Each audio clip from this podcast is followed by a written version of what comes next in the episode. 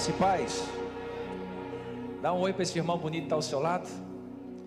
Se não tiver ninguém bonito aí, pode olhar para cá. Gente querida, pega sua Bíblia e abra comigo na segunda carta, na segunda epístola de Paulo a Timóteo, 2 Timóteo, capítulo 4.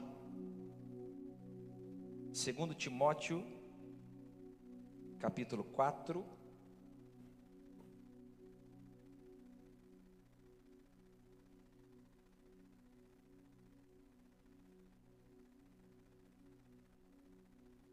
Versículo 9.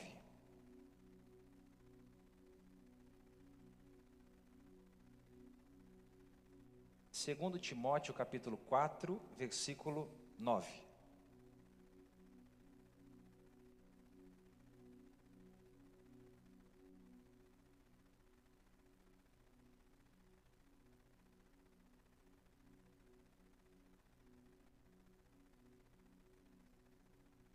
Antes de eu ler a leitura, você já se sentiu abandonado? Quando você mais precisou? Tem alguém aqui que já se sentiu assim, abandonado, quando você mais precisou? Só levanta a mão para eu, eu ver assim. Isso, 90% da igreja.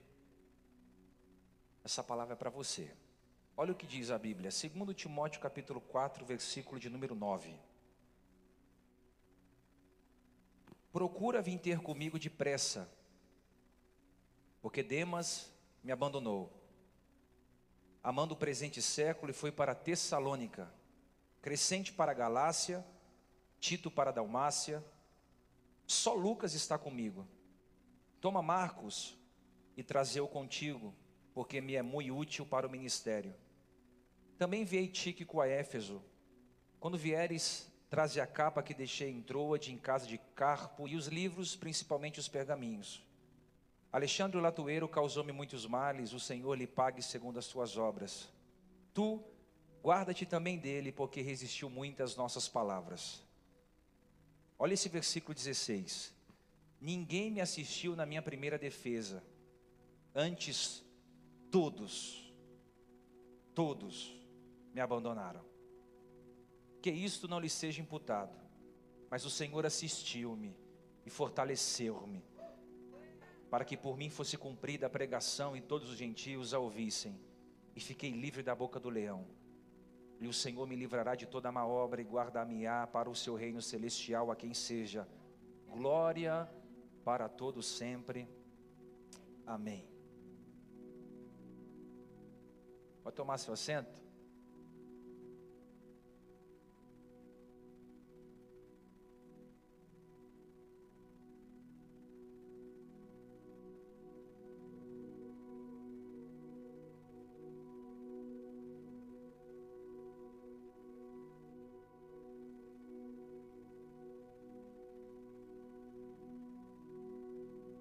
Essas foram as últimas palavras que Paulo escreveu antes da sua morte.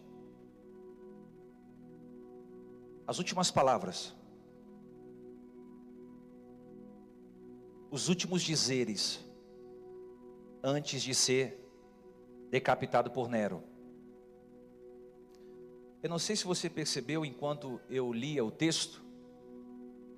Eu não sei se você sentiu mas eu pude perceber enquanto eu escrevi essa mensagem, enquanto eu lia o texto, um tom de melancolia nas palavras de Paulo. O texto está carregado de melancolia, de profunda tristeza. Por quê? Porque o Paulo foi sentenciado à morte. O príncipe dos pregadores foi acorrentado como um escravo e vilipendiado como assassino e levado como um detento a uma masmorra romana. A masmorra era um, um cárcere interior, com pouca luz, com muita friagem e com pouca possibilidade de vida. Paulo é algemado, levado a essa masmorra, um lugar sujo, fétido. A maioria dos prisioneiros que eram levados para esses lugares ou morriam de ranceníase, que é lepra, ou morria de tuberculose, porque as penitenciárias, assim eu posso dizer, os cárceres eram frios, ou morriam de doenças contagiosas. Não que Paulo quisesse um tratamento diferenciado, porque ele era Paulo, pregador do Evangelho. Mas Paulo já não era mais um garoto como eu. Paulo já era um idoso. Paulo já era velho. A pele do seu corpo estava toda enrugada. Sua força já não era mais como antes. Seu corpo estava marcado de cicatrizes, porque várias vezes ele apanhou, várias vezes foi chicoteado, foi apedrejado, sofreu naufrágio, passou fome, nudez, lutou com feras, enfim, Paulo carregava no seu corpo as marcas de Cristo. Mas o que mais me impressionou ao ler esse texto, e vai te impressionar também, é que em nenhum momento Paulo vai questionar a Deus pelas circunstâncias que está vivendo. Você não encontra nesse texto final de Paulo, Paulo questionando as adversidades que ele está enfrentando. Por exemplo, ele não lamenta as condições do presídio, ele não lamenta os maus tratos, as humilhações, as perseguições, ele não lamenta porque está com as suas mãos amarradas e muito menos lamenta porque vai ser decapitado. Ao contrário, ele mesmo diz: Eu combati o bom combate, completei a carreira, guardei a fé. Às vésperas da sua morte, ele está consciente de que ele cumpriu a sua missão. Você não encontra Paulo murmurando aqui porque estava preso. Em nenhum momento Paulo vai murmurar e muito menos colocar a culpa em Deus, dizendo: Deus, eu preguei o evangelho da salvação, eu anunciei as boas novas do teu reino, como é que eu vim parar aqui preso dentro de um cárcere? Não, ele não faz isso. Ele não coloca a culpa em ninguém. Ele não é um caçador de culpa como muitos de nós. Ele não delega as, as responsabilidades e nem fica triste, porque estava sendo vítima de um martírio. Mas a real preocupação de Paulo era com as relações que ele construiu ao longo da vida. Se você fazer uma exegese no capítulo 4, Paulo vai citar nove nomes. Quantos nomes? Eu estou dizendo que essas foram as últimas palavras de Paulo. As últimas palavras de Paulo, ele vai citar nove nomes, nove pessoas. Isso aqui me impressionou. Se você tivesse um dia de vida, você pudesse escrever alguma coisa, o que você escreveria? Isso eu parei para pensar e eu cheguei nessa, nessa conclusão. Por quê? Porque o que dá a entender aqui é que Paulo estava muito mais preocupado com as relações que ele construiu durante a sua vida do que com a circunstância que ele estava vivendo. Ele vai citar o nome de Timóteo, de Demas, de Crescente, de Tito, de Lucas, de Marco, de Tíquico, de Carpo, de Alexandre. Nove nomes. Quantos nomes? Uns contribuíram para o seu bem, outros contribuíram para o seu mal mas todos contribuíram para, para Paulo ser o que era. A nossa vida é igual um ônibus. A cada ponto de parada, algumas pessoas vão descer, vão se despedir de nós. Outros vão subir e vão nos acompanhar até a próxima parada. Agora, se nós somos um transporte, como nós deixamos a vida do outro depois que nós passamos por ela? Se eu sou um transporte, eu carrego em mim quem eu quero. Como eu deixei a vida de alguém depois que eu entrei nessa vida? Eu melhorei a vida desse alguém? Ou eu piorei a vida desse alguém? Responda a si mesmo. Depois que você entrou na vida dessa pessoa, você melhorou essa vida? Por exemplo, depois que você se tornou amigo de quem você é amigo, você melhorou a amizade? Você despertou a melhor versão do outro? Depois que você entrou nesse casamento, conheceu a sua esposa, o seu marido, o seu namorado, a sua noiva, você melhorou? Você ascendeu? Você floresceu? Ou você piorou? Depois que você entrou na vida de alguém como um transporte, você despertou a melhor versão dessa pessoa? Ou a pior versão dessa pessoa? Porque tem gente tão adoecida na alma, que quando se aproxima da gente é igual um buraco negro nada sobrevive à nossa volta. Tem gente que é igual um buraco negro, engole nossos sonhos, nossos projetos, nossa qualidade de vida, rouba nossa paz, nossa tranquilidade, nosso dinheiro. Eu chamo eles de vampiros emocionais. Gente que você conversa cinco minutos. Quantos minutos? Quantos minutos? Toda a sua energia é ceivada. Tem gente que não é assim? Você conversa cinco minutos com essa pessoa, todos os seus sonhos, toda a sua energia é ceivada. O que Paulo está nos comunicando aqui é: não importa o que você faça, algumas relações têm prazo de validade para acabar. Pega isso aqui, mastiga isso aqui, escreva isso aí. Não importa o que você faça, algumas relações têm prazo de validade para acabar. Paulo está dizendo isso aqui no texto. E eu vou te provar. Não importa se você ajudou alguém, se você empurrou alguém, se você semeou na vida de alguém, se você levantou alguém, não importa. Existem relações que existem prazos de validade. Cabe a nós termos maturidade suficiente para entender o tempo de afastar-se e de abraçar. Se você pegar a expressão em Eclesiastes 3, se você pegar a expressão do teólogo Champlin, Champlin vai dizer que o tempo de afastar-se de abraçar é o tempo de romper com relações, romper com relacionamentos. Paulo está dizendo, no último dia da sua vida, que existem pessoas que passaram pela sua vida, mas não enriqueceram ele em nada. Ao contrário, fizeram com que ele sofresse. E aqui está o porquê pregar essa mensagem. Muitos de vocês estão aqui hoje. Muitos de vocês estão aqui hoje. Se perguntando assim: por que, que Fulano saiu da minha vida?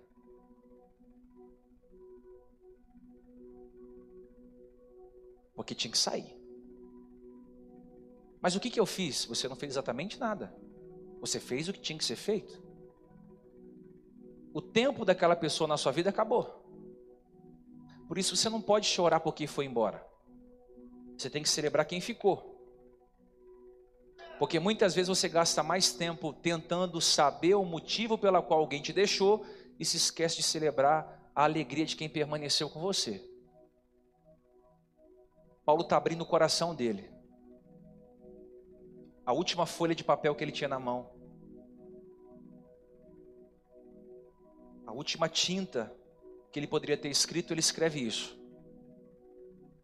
E ele está dizendo no último momento da sua vida, eu fui abandonado quando eu mais precisei. Você já foi abandonado quando você mais precisou de ajuda? Você já foi abandonado em dias difíceis?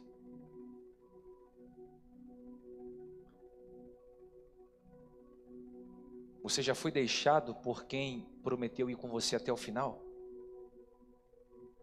O que que Paulo sofreu? E o que eu e você podemos sofrer também, mesmo sendo espirituais, cheios de Deus? O que que nós podemos sofrer no meio do caminho? E eu vou dizer para você, Paulo, no momento mais difícil da sua vida, ele não pôde contar com ninguém. E a primeira coisa que ele sofreu e que eu e você vamos sofrer sempre, ou vez ou outra, é a dor da solidão.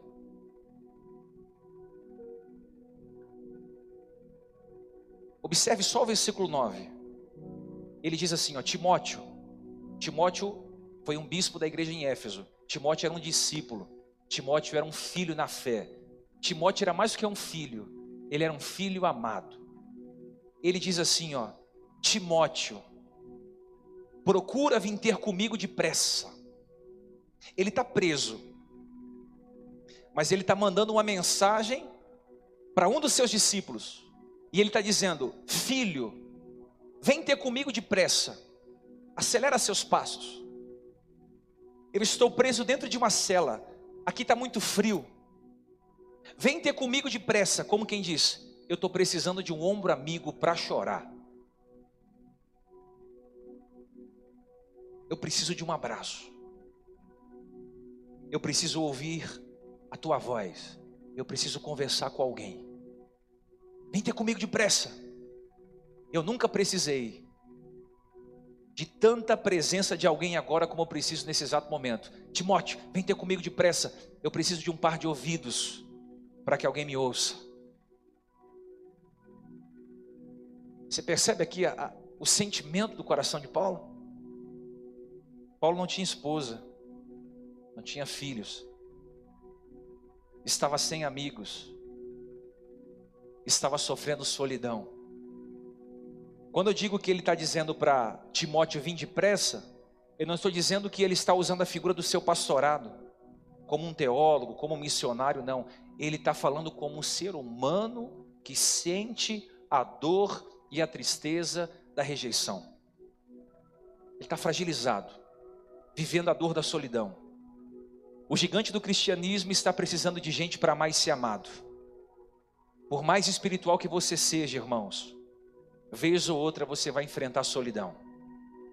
Talvez você entrou aqui nessa noite, no meio dessa multidão que está aqui hoje sentado ouvindo a palavra de Deus, ou você que está na sua casa aí, ou em qualquer lugar que essa mensagem possa chegar, e você está sentindo uma profunda solidão dentro do seu coração.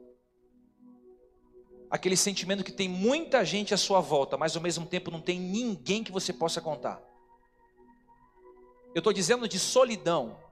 Entenda bem, existe a solidão necessária, que é aquela que você se retira para si. Na verdade, o nome é solitude. Solitude é quando você se retira para si.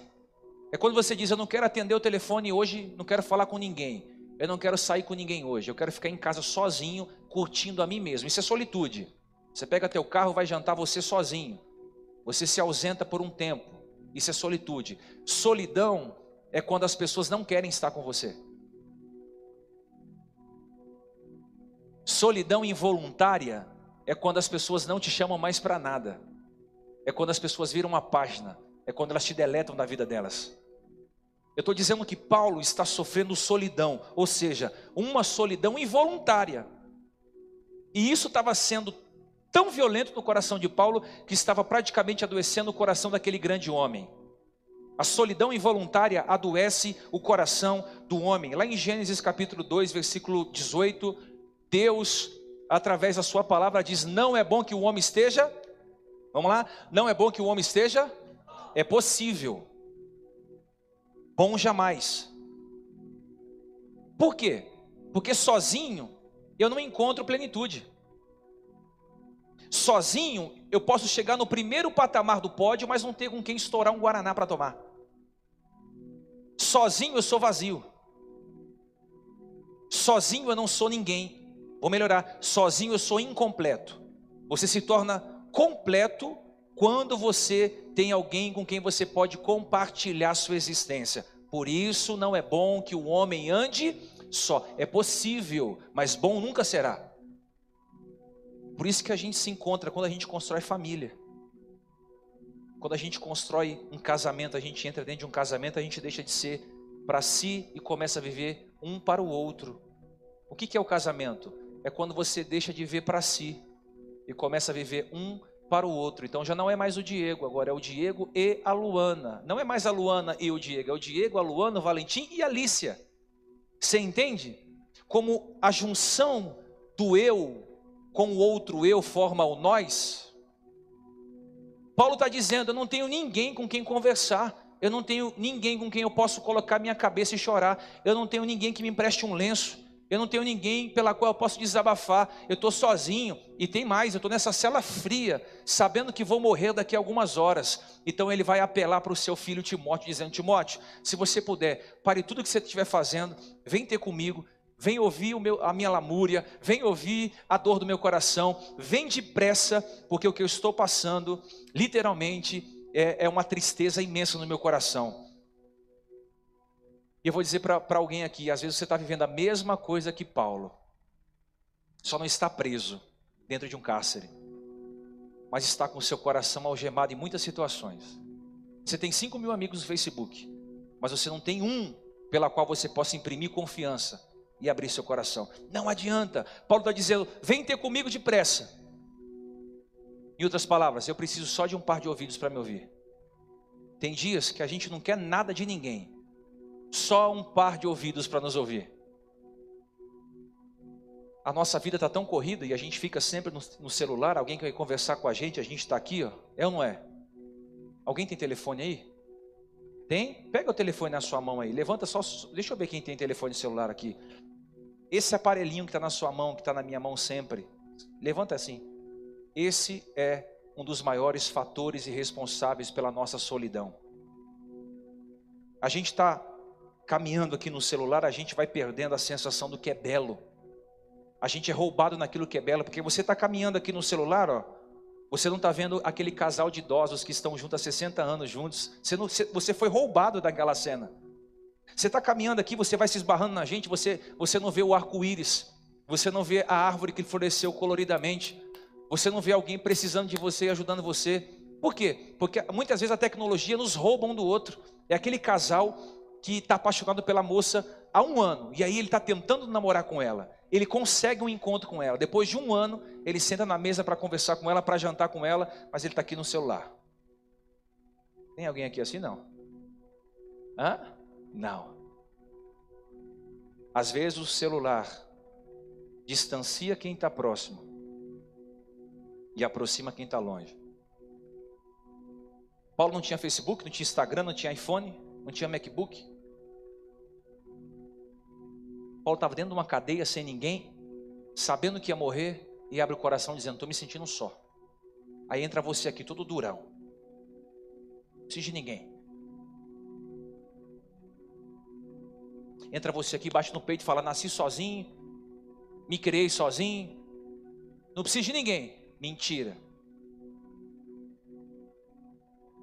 Não existe um só homem que não precise de alguém para compartilhar suas dores. Você pode ir guardando as suas dores no coração. Você pode ir arrefecendo as suas dores no seu coração. Mas um dia você vai ter que parar em um terreno baldio e descarregar todo esse entulho existencial que você jogou dentro de você. Sabe por quê? Se você não esvaziar o seu coração diante das suas dores, todas as pessoas que você se relacionar não vão ser amigos fiéis a você. Por quê? Porque você vez ou outra vai acabar vomitando aquilo que você tinha que ter vomitado e não vomitou. Quem entende? Solidão. Aí os espirituais vão dizer: Mas o anjo do Senhor estava com Paulo, sim.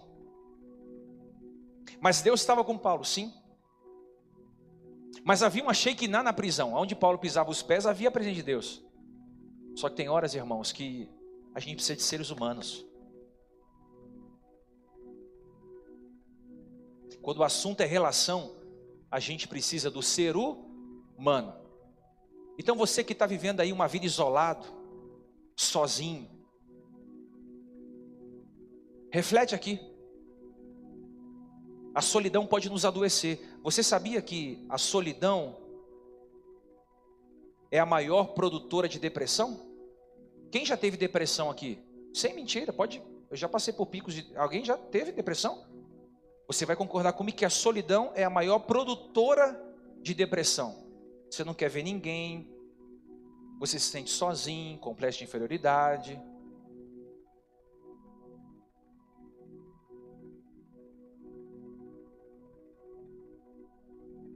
Você acha que está todo mundo contra você? Porque na verdade a rejeição ela é terrível. Então essa foi a primeira coisa que Paulo passou: solidão. O que, que Paulo passou mais aqui? Ele está relatando no capítulo 4. Ele está falando que ele sofreu a dor do abandono. Então, primeiro ele enfrentou solidão. Depois ele enfrentou abandono. Olha o versículo 10. Ele está dizendo: Timóteo, vem ter comigo depressa. Acelera os passos aí, porque eu não estou aguentando mais. Aí ele coloca embaixo: porque Demas me abandonou. O que, que Demas fez? Demas amou o presente século. Quem foi Demas? Demas foi um cooperador de Paulo, um discípulo de Paulo. Em outras palavras, Demas foi um aluno do colégio apostólico de Paulo, um discípulo, alguém que estava junto. Paulo está dizendo: Timóteo, vem ter comigo depressa. Demas, que era meu discípulo, era alguém que estava junto, era alguém que comia na minha mesa, era alguém que sabia dos meus segredos, era alguém que caminhava junto comigo. Esse me abandonou. E me abandonou em detrimento ao presente século. Em outras palavras, ele me trocou pelas coisas do mundo. Eu parei para pensar aqui. Demas abandonou Paulo.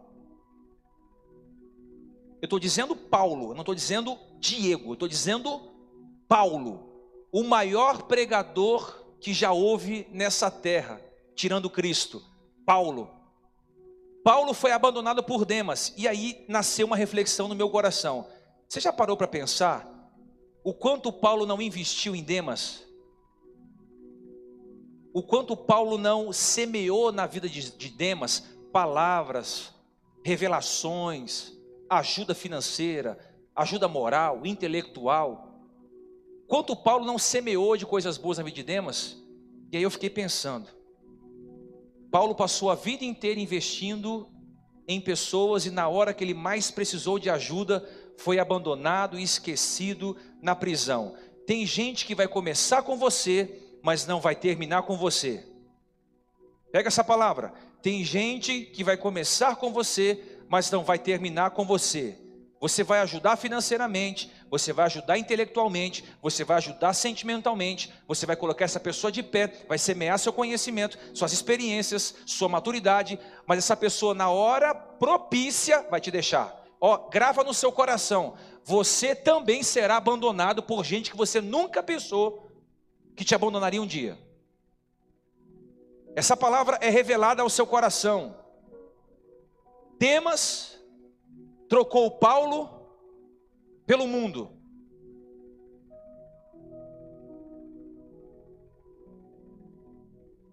Tem esposas aqui que foram trocadas por outras amantes.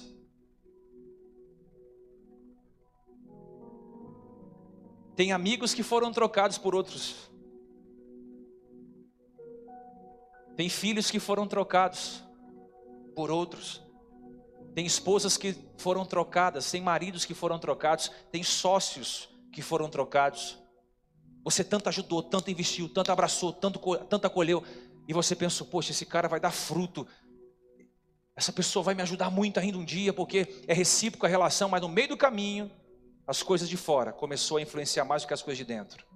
Não fica triste se você entrou aqui dentro hoje. E você semeou na vida de alguém, investiu na vida de alguém, compartilhou coisas boas na vida de alguém. E esse alguém, na hora de te devolver, pelo menos gratidão, te devolveu, sabe o que? Distância, esfriamento, indiferença. As pessoas só dão o que tem. Deixa eu ensinar para você que é minha ovelhinha aqui. As pessoas só dão o que tem. Por isso não fique triste. Se alguém, ao invés de dizer obrigado, fechar a porta na sua cara, e sair como mal agradecido. Não fica triste, não. Cada um é senhor do seu próprio destino. Importante é a sua convicção, a sua, a sua ciência. Importante é que você semeou coisas boas. A vida é um grande bumerangue. Você semeia coisas boas, vai voltar para você. Você lança coisas boas, vai voltar para você.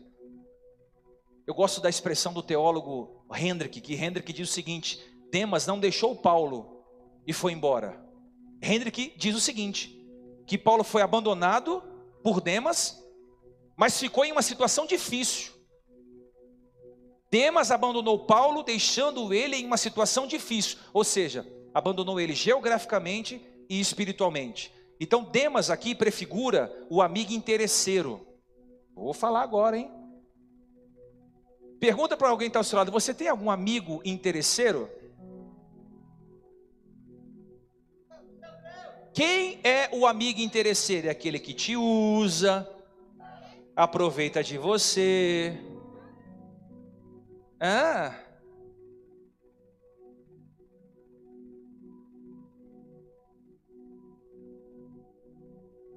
É aquele que arranca o que você tem, que te bajula para arrancar o que você tem e depois te joga fora. É o tipo das pessoas que nos usam e depois nos descartam. Demas disse: Quero mais andar com Paulo, não. O mundo está me seduzindo mais do que os ensinamentos de Paulo.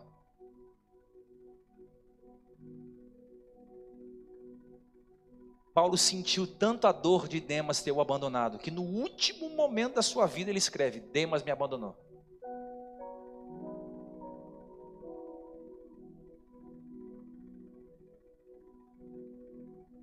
Ele está lembrando no último segundo da sua vida. A guilhotina ou o machado já estava afiado para arrancar a cabeça de Paulo. Ele está lembrando: Demas me abandonou. Ou seja, ele sentiu. Alguém aqui já sentiu a dor do abandono? Talvez sua mãe te abandonou quando você nasceu, pegou e te deu para alguém. Você, você teve que ser criado pela vida. Talvez alguém te abandonou com três filhos em casa e foi morar com outro. Talvez alguém usou teu nome, sujou teu nome e te abandonou e que você está tendo que pagar a conta hoje. Talvez alguém começou com você e você fez de tudo para esse alguém estar tá contigo e esse alguém te deixou. Olha, não fique triste. Não fique triste. É necessário acontecer tudo isso. A dor do abandono não vai te matar. Eu vim profetizar nessa noite. A dor do abandono não vai te matar. Não importa se alguém te deixou, não importa se alguém abriu mão de você, não importa se alguém te desprezou, não importa se alguém não quis mais andar, você não fez nada e você tenta se perguntar: o que, que eu fiz para essa pessoa não querer mais estar perto de mim? Você não fez absolutamente nada. Na balança espiritual foi pesado quem deveria estar com você e quem deveria sair de perto de você. Deixa o destino te provar, te mostrar que as coisas cooperaram para o seu bem. Você vai assistir pessoas que foram embora da sua vida, deixaram portas fechadas, voltando e batendo. Tudo bem. O que, que foi que aconteceu? Não, eu queria vir aqui te pedir perdão. Por quê? Porque, cara, eu pensei que eu, eu, eu, ia encontrar muita coisa longe de você, longe da sua amizade, longe do seu colo, longe do seu afago. Eu só encontrei problema lá fora. Deixa eu dizer algo para você: você é fonte. Por isso você tem que se valorizar. Para de ficar chorando porque quem foi embora. Para de ficar deprimido, tomando ansiolite porque quem te deixou. Para de ficar postando frasezinha de indireta para alguém porque alguém saiu da sua vida. Seja convicto em quem você é. Você não é um maltrapilho existencial que fica mendigando afeto de ninguém. Eu já ensinei vocês aqui. Quem tiver que sair da sua vida, abra a porta e diz: Pai. Diz aí para alguém: Pai. Teu negócio é com Deus. Se você plantar coisas boas, você não vai precisar ficar se defendendo de quem foi embora.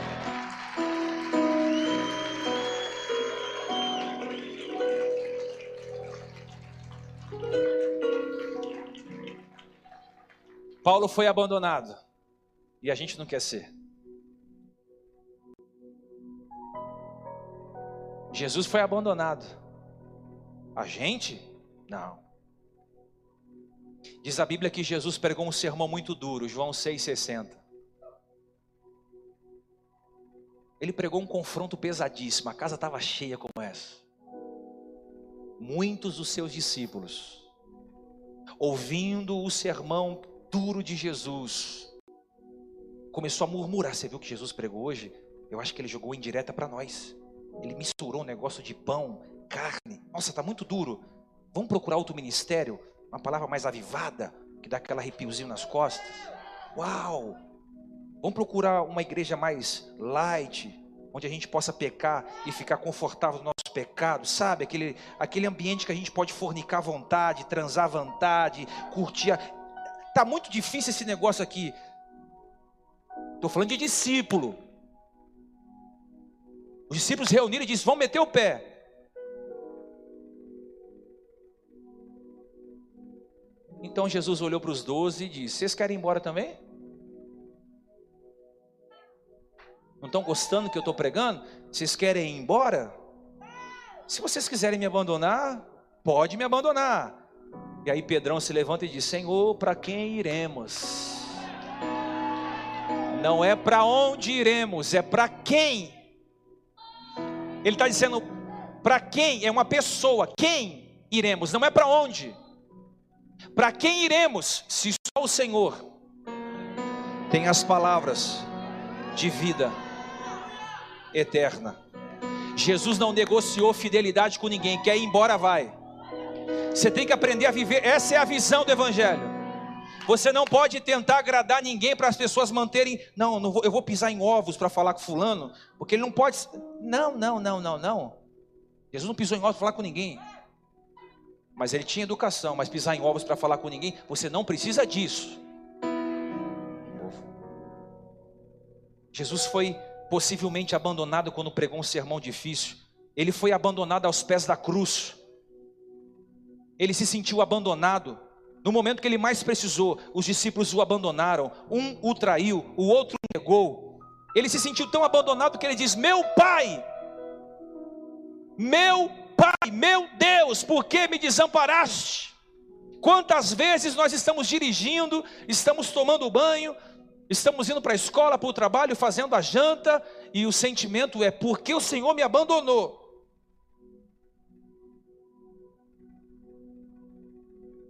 Por que me desamparaste?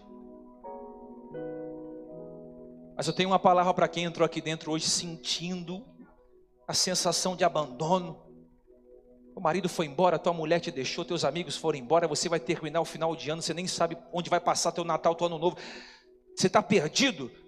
Acaso pode uma mulher esquecer-se de um filho que ainda mama? De sorte não se compadeça do filho do seu ventre ainda. Que uma mãe se esqueça de um filho. Mãe é o vínculo mais forte da fraternidade. Ainda que uma mãe que gerou se esqueça de você, todavia, não me esquecerei de ti. O salmista vai dizer no Salmo 27, versículo 10: Se o meu pai e a minha mãe, ele coloca o pai agora, Isaías coloca só a mãe. O salmista coloca: Se o meu pai e a minha mãe me desampararem, o Senhor me acolherá. Ele me acolherá.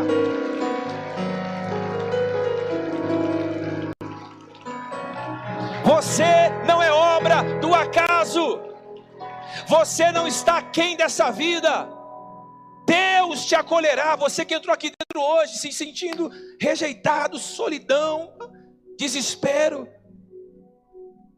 Há um Deus que cuida de você. Pastor, por que, que para mim tudo é mais difícil? Porque muitas vezes o filho que o pai mais confia, ele, ele dobra a carga. Você que tem filho, você sabe o que eu estou dizendo. Quando você confia num filho, você coloca uma carga mais pesada. Vai, vai, vai, vai, você consegue. Vai, vai lá, vamos lá. Vai, levanta, sem murmura. Vai, você é forte. Vai, levanta, levanta, levanta, levanta, continua. O filho mais fraco, o pai fala: Não, esse aí não, não aguenta nem carregar a sacola da feira.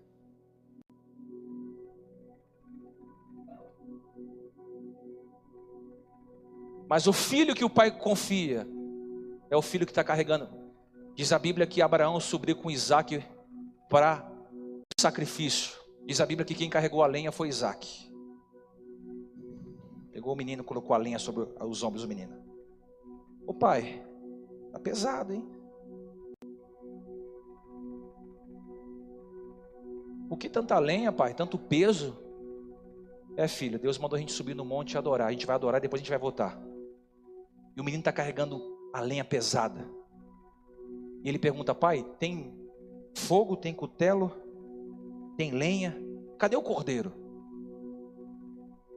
Aí o pai diz: Deus vai prover. Deus proverá. E o menino obediente continua subindo. Quando você obedece a Deus, sem saber o que tem do outro lado, Deus vai prover.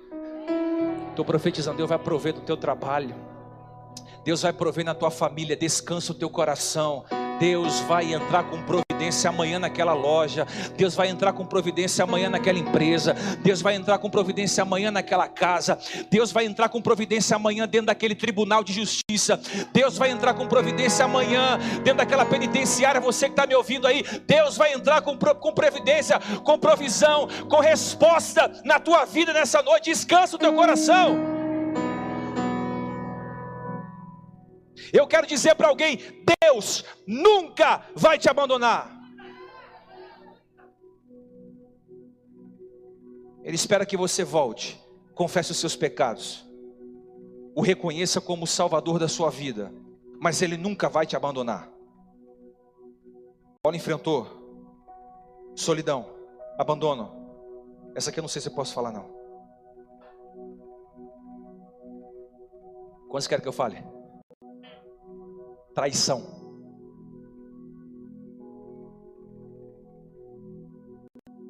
Versículo 14 diz: Alexandre o ferreiro. Algumas traduções está o latoeiro. Ele trabalhava fazendo imagem de esculturas. Causou-me muitos males. Tem alguém que te causou muitos males na vida? Você fala, rapaz, eu vou contar que fulano fez na minha vida. Tem alguém aqui? Tem alguém? Tem? Quem tem um, um Alexandre Latoeiro aqui na vida? Eu tenho centenas deles. E por incrível que pareça, tudo crente. Não um problema com ateu, com budista, com espírito, com paroquiano, com católico, é tudo crente. Ô povinho que você tem que tomar cuidado para confiar. Vou falar, vou falar. Diz para irmão, toma cuidado com crente.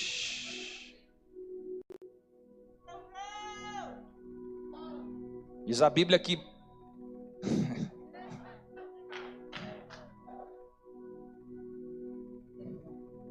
Tinha que ser diferente, né?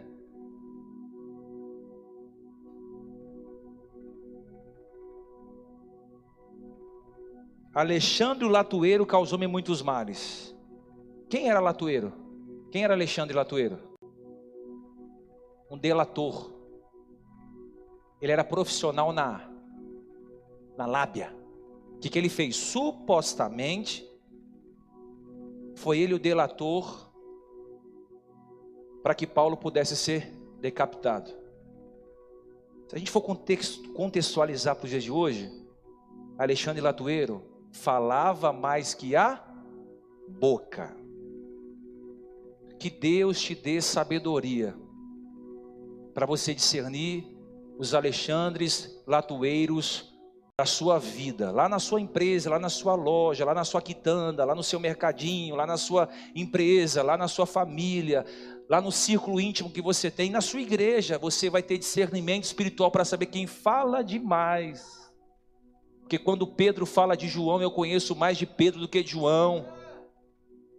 Pastor, não fala de ninguém, só ouço. Você é um fofoqueiro passivo.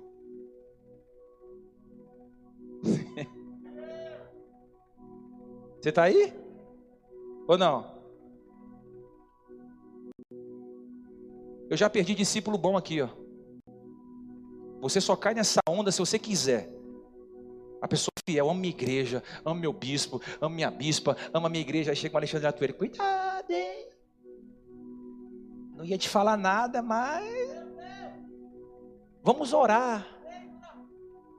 Se alguém chegar em você assim, e pode saber, Deus já está dando a revelação agora, é latueiro.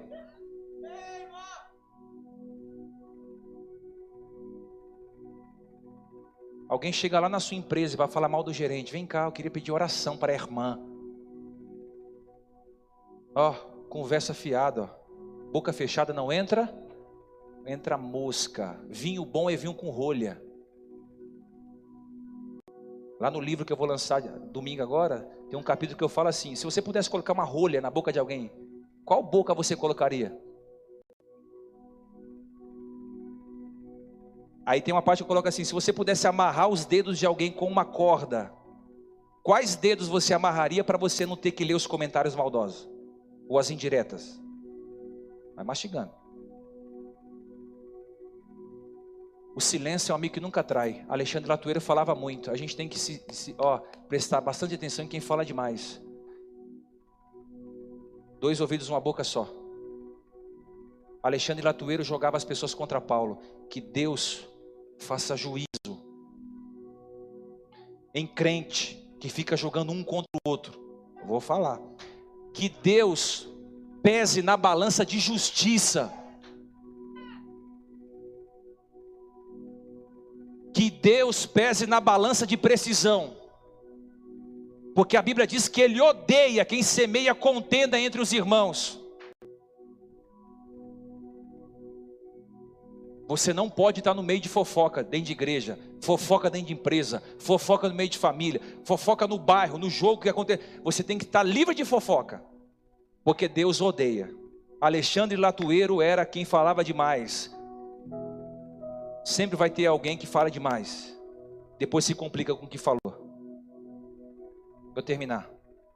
Paulo sofreu solidão, ingratidão, solidão, abandono, traição e por último, Paulo enfrentou ingratidão. Segundo Timóteo 4,16 termina. Na minha primeira defesa, ninguém apareceu para me apoiar. Todos me abandonaram.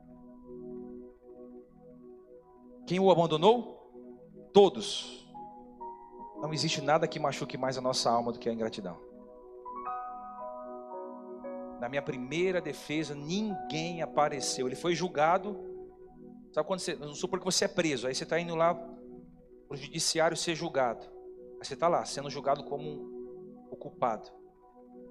Geralmente a família fica atrás, ou vai o advogado, alguém. Paulo olhou para trás, não tinha ninguém. Isso, isso afligiu tanto o coração dele que ele coloca aqui: na minha primeira defesa, ninguém, nenhum discípulo, nenhum amigo, nenhum cooperador apareceu para me ajudar. Ninguém.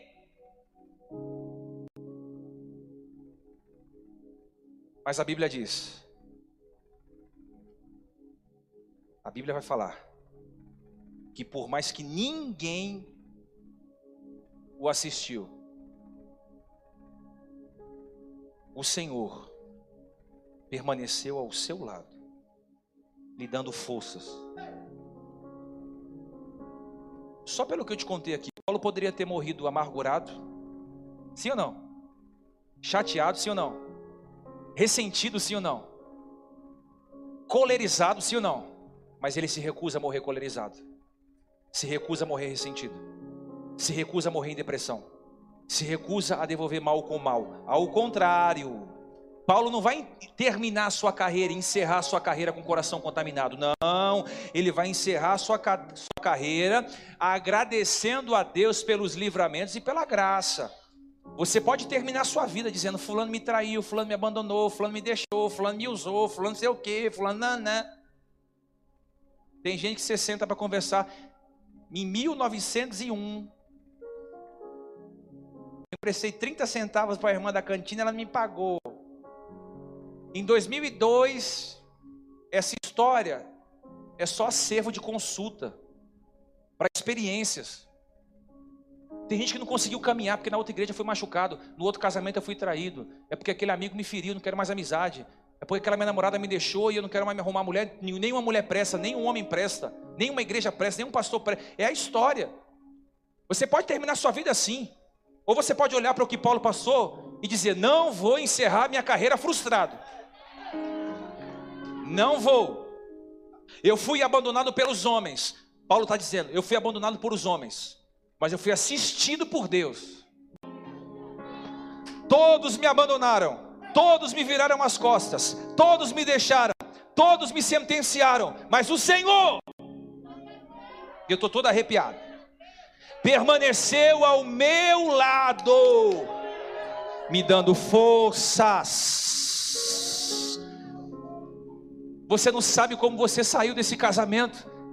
Alguém disse: Como é que você conseguiu sair desse casamento? E está de pé hoje. O Senhor estava assistindo. Força, vai filha, vai. Se ama mais, se valoriza mais. Vai filha, vai. Como é que você saiu dessa depressão profunda? Nem os médicos entendem. O Senhor te assistindo, dizendo: Vai filha, toma dopamina, toma serotonina. Vai filho. Vai, filho. Continua. Quem olha para você não sabe como você arrumou força para sair dessa falência financeira que você entrou e está saindo já para a glória de Deus. Amém? Como você arrumou força para sepultar um parente querido na pandemia e está na igreja, não perdeu um culto. Tem gente que quando está passando dificuldade, coloca o pé no altar e diz: Eu não saio daqui até alcançar o meu milagre. A Bíblia diz: é o Senhor te dando força. Você não está vendo, mas o Senhor te deu força para você chegar até aqui hoje. Ele está te dando força para você não abrir mão da sua família, para você não abrir mão do seu trabalho, por mais difícil que esteja. Ele está te dando força diariamente para você se blindar, para você ficar com o corpo literalmente lançado no altar. Ele está te dando força. Por isso que você, na sua força, não pode. Mas na força de Deus você pode. Na força de Deus você consegue. Na força de Deus você, você é maior. Na força de Deus você topa o gigante e vence o gigante. Você não tem força. Tem dias que eu estou aqui, a igreja está cheia, mas eu não tenho forças. Mas não é na minha força, porque eu não tenho força, é na força de Deus. Quantas vezes eu não vim para cá e eu falei, Senhor, não queria ir na igreja. É, você é pastor? Pastor tem sentimento, tem coração, tem emoção. O Espírito Santo me pegava e disse, você vai. Então você me leva. Eu ia sendo carregado. Aí depois que eu subia no altar, eu aconselhava alguém, eu estava na casa do Pai, vinha aquela, aquela alegria, ô oh, Espírito Santo. O inimigo quer te tirar da casa do Pai, porque na casa do Pai sempre vai ter a força do Pai, a força do Pai, a força do Espírito, sempre vai ter o dunamis de Deus na sua vida. Você não pode terminar o ano distante, você não pode pensar que você vai vencer as suas batalhas. Faz dois anos de pandemia. Não pensa que você vai vencer as suas batalhas o tempo todo estando em casa. Por mais confortável que seja, por mais seguro que esteja. A vida é real.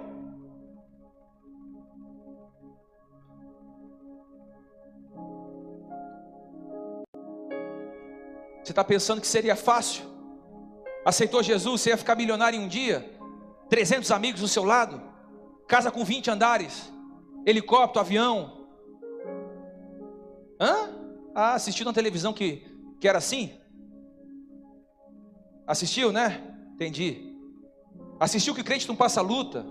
Que crente entra doente no culto já sai curado. Opa, traz a enfermidade, cura na hora. Não vai ser assim não, irmão.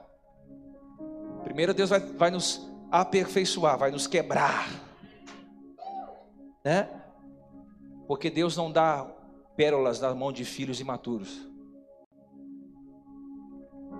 mas Deus nos fortalece. Se Deus não te livrar do vale, Ele vai caminhar no vale com você. Se Deus não te livrar da cova dos leões, Ele vai te livrar na cova dos leões. Se Deus não poupou Paulo, Pedro, Timóteo, Barnabé das aflições, Ele também não vai nos poupar das aflições. Mas uma coisa é certa, Ele vai nos dar força. Eu quero que você levante a sua mão, fique em pé se você pode. Eu sinto a presença do Espírito Santo aqui para ministrar sobre cada mão erguida, cada coração aberto. Existe força de Deus para você terminar o seu ano de 2020. Ah, existe. Existe força de Deus para você terminar o seu ano de 2021. Eu estou profetizando força de Deus para você voltar a trabalhar, para você voltar a estudar, para você voltar a projetar. Eu estou profetizando força de Deus para você romper com a prostituição, para você romper com os vícios. Eu estou profetizando força de Deus para você sair dessa depressão, para você abandonar a ansiedade. Pastor, mas me deixaram. Não deixe de viver por quem. Porque quem te deixou? Não deixe de viver. Não deixe de viver por quem te deixou. Não, pastor, mas eu fui traído. O melhor amigo de Jesus, com um beijo, com um beijo, o traiu. Era mandar e andar abaixo. Eu vim pregar hoje para quem está se sentindo abandonado. Se tiver alguém aqui nesse sentimento de que você nadou, nadou, nadou, nadou e morreu na praia, e que você investiu em muita gente, agora você não tem ninguém para ajudar você, humildemente, humildemente, eu queria que você saísse do seu lugar. Se você tem força para isso, vem aqui à frente, vamos orar juntos. Vamos orar juntos. Pastor, eu me sinto assim me sinto assim, vivendo solidão. Cadê você? Sai do seu lugar correndo, correndo, correndo, correndo, correndo, correndo. Eu sei que tem muita gente aqui, porque Deus colocou essa palavra no meu coração. Eu sei que tem muita gente aqui sofrendo na mão de latoeiro. Vem, vem, vem, vem, vem, vem, vem, vem. Tudo vem correndo. Tem gente que está vindo chorando. Vem, vem chorando.